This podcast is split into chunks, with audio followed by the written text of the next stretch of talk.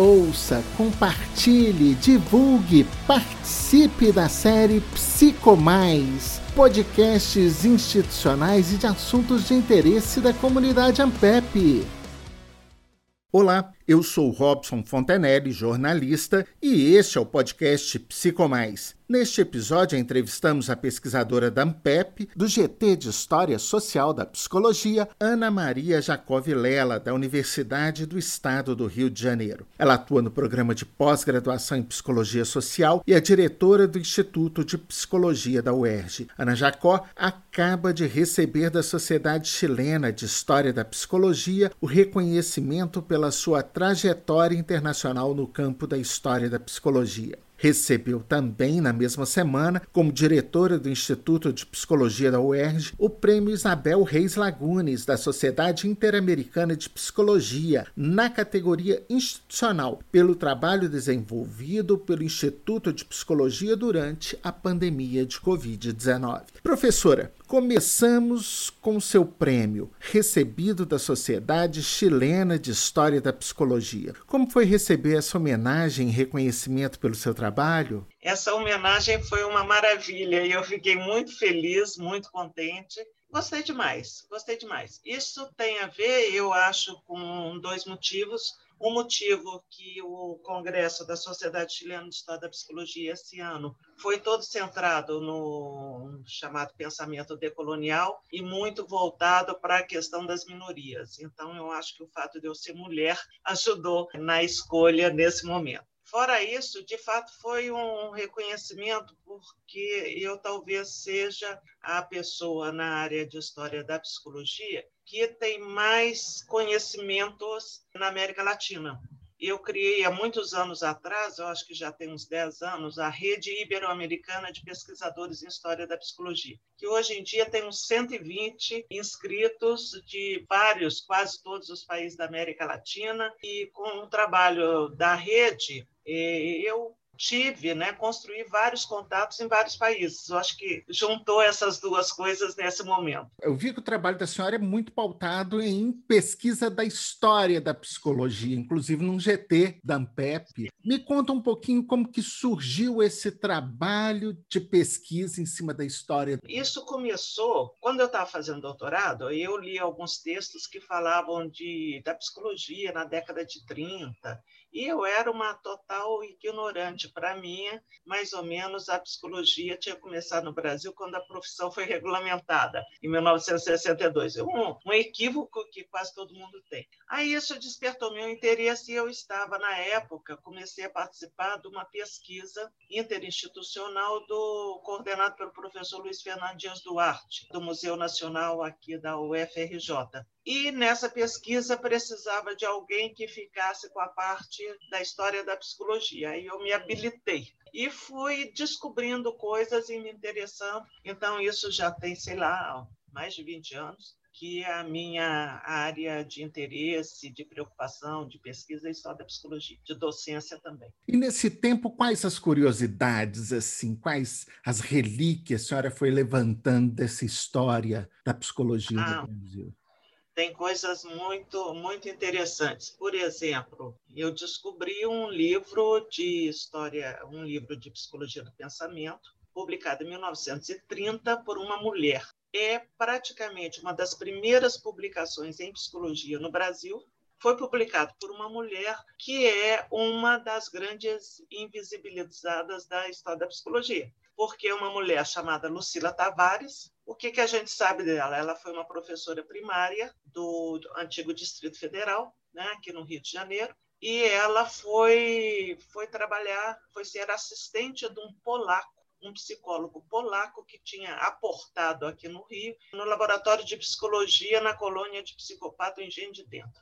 Então, o que que, pelas fotos, ela era muito jovem naquela época. Ela devia ter menos de 30 anos. Então, o que, que uma jovem de boa família, porque era professora primária, então devia ser classe média, classe média alta, alguma coisa assim, naquele tempo, começo do século, o que, que uma moça dessas vai fazer num hospício cheio de homem, para trabalhar com homem, numa coisa que ninguém sabia o que era, que era a tal da psicologia. Porque isso é lá na década de 20. Né? Ela começou a trabalhar no hospício em 1924. E a gente sabe pouquíssimo da Lucília. A gente descobriu muito recentemente que ela nasceu em 1902, se eu me lembro bem agora. Não sabemos quando ela morreu, sabemos que ela participou da fundação da Associação Brasileira de Educadores de Educação, e não sabemos praticamente mais nada. Como é que pode?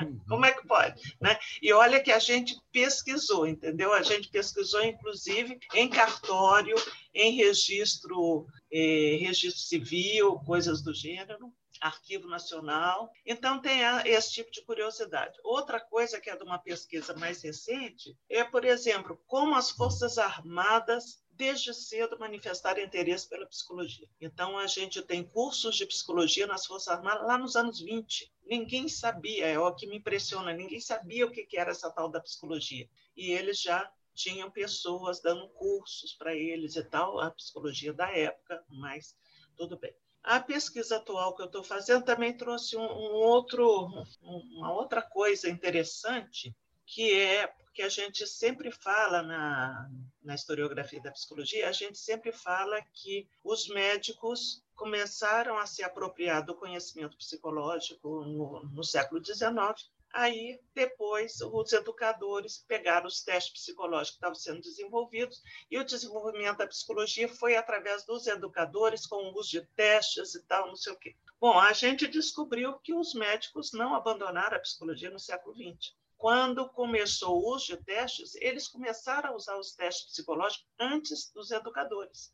E eles usaram testes psicológicos durante muito tempo, objetivando uma melhor clareza diagnóstica. Seria, os testes ajudariam no diagnóstico diferencial.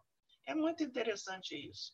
Professora, hoje a gente vê e se dá uma importância muito grande à história, coisa que não acontecia no passado. O que, que a senhora acha que se dá esse, esse fenômeno, né? E essa importância que a história vem ganhando na nossa sociedade.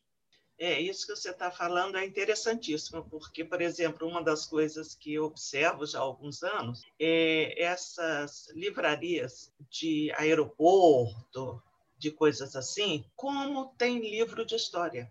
Né? Alguns livros de história, por exemplo, Mary Del Priori, no caso brasileiro, é best-seller, ela vende a beça. Né? Então, é, é, eu penso que a quantidade de transformações que a gente está vivendo nesse mundo moderno, a velocidade das mudanças, a velocidade das informações e tal, as pessoas começam a sentir necessidade de ter um solo mais firme para se apoiar. E esse solo mais firme vai ser o passado porque o presente está né, numa rotação imensa, numa rotação muito rápida. As datas comemorativas também, a gente começou com interesse pela história, pela história do Brasil, aqui no Brasil, é, no ano 2000, com a questão dos 500 anos. Os 500 anos, o que gerou de publicação histórica, mesmo na psicologia, na psicologia teve muitos trabalhos é, a, a respeito dos 500 anos da tem um colega que pesquisou muito, Celso Sá, já falecido. A lembrança que os brasileiros têm sobre a descoberta do Brasil, a comparação entre o Brasil e Portugal, né? a descoberta aqui, o achamento lá, bem diferente dos países de língua hispânica que falam em conquista e não em descoberta. Mas, enfim, teve muita coisa a partir dos anos 2000 mesmo. Professora, é, esse reconhecimento qual que é a importância dele para um pesquisador brasileiro num momento em que nossa pesquisa, ainda mais dentro das áreas das humanidades, né, ela começa a ser deixada de lado mesmo pela própria política, né? Então, eu acho, e aí eu quero falar não exatamente do prêmio que eu ganhei dos colegas da Sociedade Chilena de História da Psicologia, mas do prêmio que o Instituto de Psicologia da UERJ ganhou. Porque o prêmio da Sociedade Chilena foi muito bom para mim. E lógico que os colegas é, ficaram felizes por eu ter ganhado o prêmio, por, pelo que isso significa do reconhecimento da pesquisa, o que significa da produção do reconhecimento da produção de conhecimento, mas é, é, porque aconteceu uma coisa, sabe, Robson? É, mais ou menos na mesma época, no intervalo de um mês, eu recebi esse prêmio da Sociedade Chilena e o Instituto de Psicologia da UERJ recebeu um prêmio. E eu gostaria de falar desse prêmio do Instituto. Por aquilo que eu já falei antes, né, meus contatos na América Latina e tal, eu sempre tive uma participação, sempre estive muito dentro da Sociedade Interamericana de Psicologia. A Sociedade Interamericana teria um congresso agora em julho, que não ocorreu, é, como os demais congressos, e resolveu fazer o congresso agora em outubro, de forma virtual, e lançou sempre nos eventos da da CIP, da Sociedade Interamericana de Psicologia, a entrega de prêmios, prêmios que a CIP já tem há vários anos e tal. Esse ano, em função da pandemia, a CIP criou um, um, prêmio, fez uma homenagem a uma colega mexicana que faleceu recentemente, Isabel Reis Lagunes, e criou um prêmio é, em três categorias: institucional, para profissionais e para estudantes um prêmio relativo à contribuição da psicologia em relação à Covid-19. O Instituto de Psicologia da UERJ estava realizando, via seus professores, estava realizando uma série de atividades. Então, eu conversei com duas colegas que estavam mais envolvidas nessas atividades e submetemos o Instituto de Psicologia ao prêmio na categoria institucional. E ganhamos. Isso foi muito bom, porque foi uma competição na América Latina. A gente ganhou o primeiro lugar, o segundo lugar foi uma menção honrosa do Peru e o terceiro lugar foi uma menção honrosa da Colômbia. Então foi muito bom, né, colocar o Brasil assim em primeiro lugar e o Instituto de Psicologia especificamente. Isso eu acho, esse prêmio eu acho mais relevante porque ele atinge um número maior de pessoas quer dizer, é todo o corpo docente do Instituto, e também os funcionários e também os estudantes, que se sentem estimulados, que se sentem animados nesse momento em que a gente está sofrendo uma pressão imensa. Porque a gente tem a pressão no nível federal, que é contra a instituição pública em geral, mas que atinge especificamente mais as universidades federais. E a gente tem a pressão do Estado do Rio de Janeiro também. É, por exemplo, no nosso caso específico, em março, o, o governo vetou a admissão de concursados, mesmo aqueles que estavam com tudo mais dentro dos conformes, pessoas que estavam com o exame pré-admissional pronto, só faltando a nomeação. É, foram admitidos ontem, de março até ontem. O transtorno na vida das pessoas, o desânimo com relação à carreira universitária, é, coisas assim muito dolorosas. Então, esse prêmio eu acho que veio muito dar um conforto, um alento, um ânimo para todo esse pessoal. E me conta um pouquinho desse trabalho que estava sendo feito pelo Instituto, para a gente poder entender o contexto. Logo que, que houve a suspensão de atividades, que foi exatamente no dia 16 de março, suspensão das atividades presenciais, é, em muito pouco tempo, alguns professores começaram a desenvolver pesquisas. Então, a gente tem, no momento, se eu não me esqueço de nenhuma, a gente tem seis pesquisas que já foram feitas ou estão sendo feitas em âmbitos muito diferentes, mas em relação à saúde mental em geral, saúde mental de idosos, saúde mental de jovens, é, jovens com HIV e, e Covid, enfim, várias pesquisas dentro desse âmbito. No começo de abril, menos de um mês da suspensão das atividades presenciais, a nossa coordenação de saúde começou com um projeto que deu o nome de Psicologia Presente.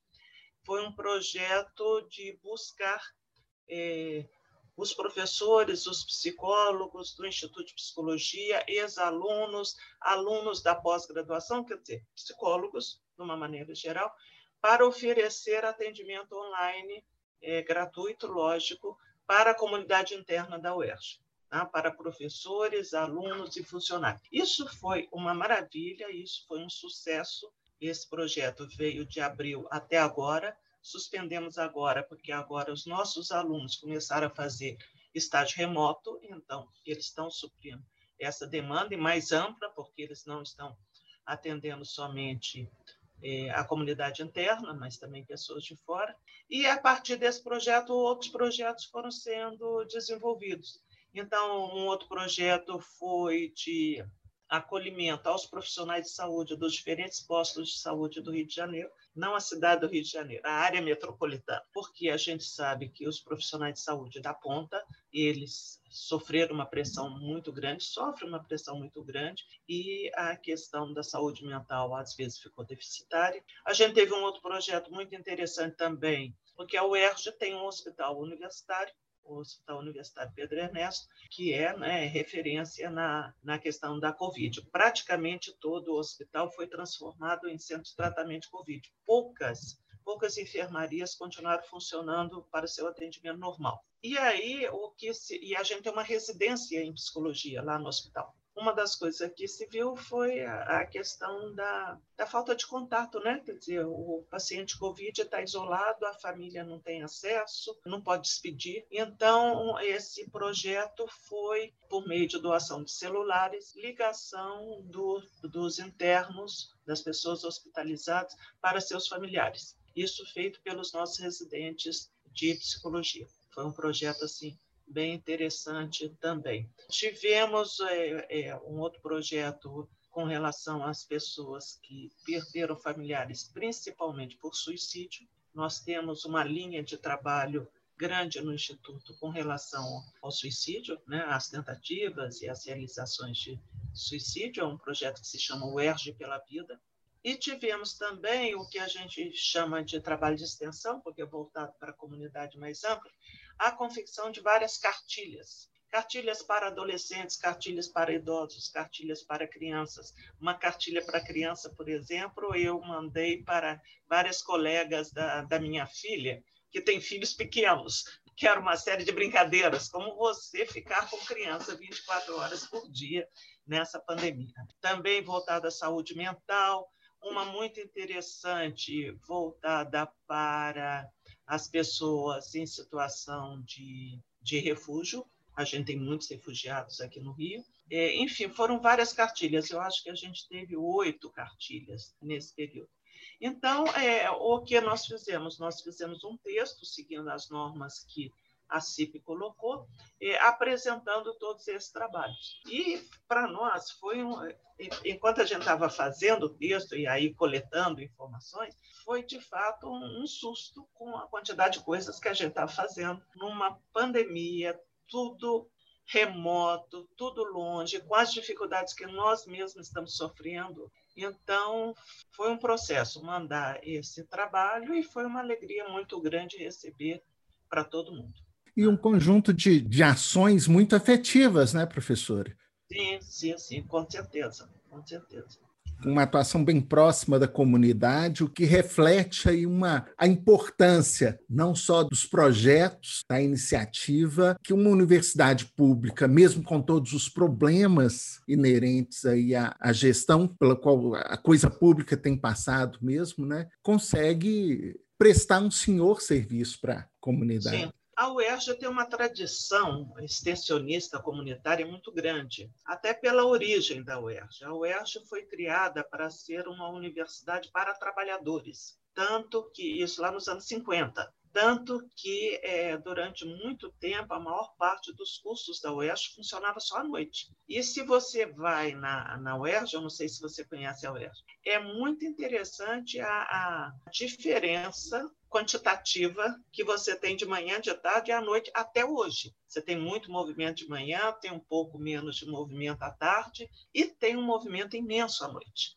Né? Até hoje, essa questão noturna é muito importante na UERJ. A psicologia tem um, tem um curso à tarde e outro à noite, e o curso da noite é, tem muito mais aluno do que o curso diurno. Então, além disso, desde muito cedo, né, seja pelo hospital universitário, seja pela nossa policlínica, e a psicologia também sempre se, se envolveu nessas atividades. No momento, como diretor, eu sou obrigada a guardar um bando de números, no momento a gente tem 48 projetos de extensão sendo realizados para um corpo docente de 53 pessoas. Então, praticamente, a gente, cada professor tem um projeto de extensão, além dos projetos de pesquisa e por aí vai. É muita coisa. Professora, para a senhora, enquanto diretora do Instituto e também a pessoa física, professora Ana, premiada, qual a sensação que fica desse reconhecimento e a importância disso enquanto estímulo para a pesquisa, para os pesquisadores?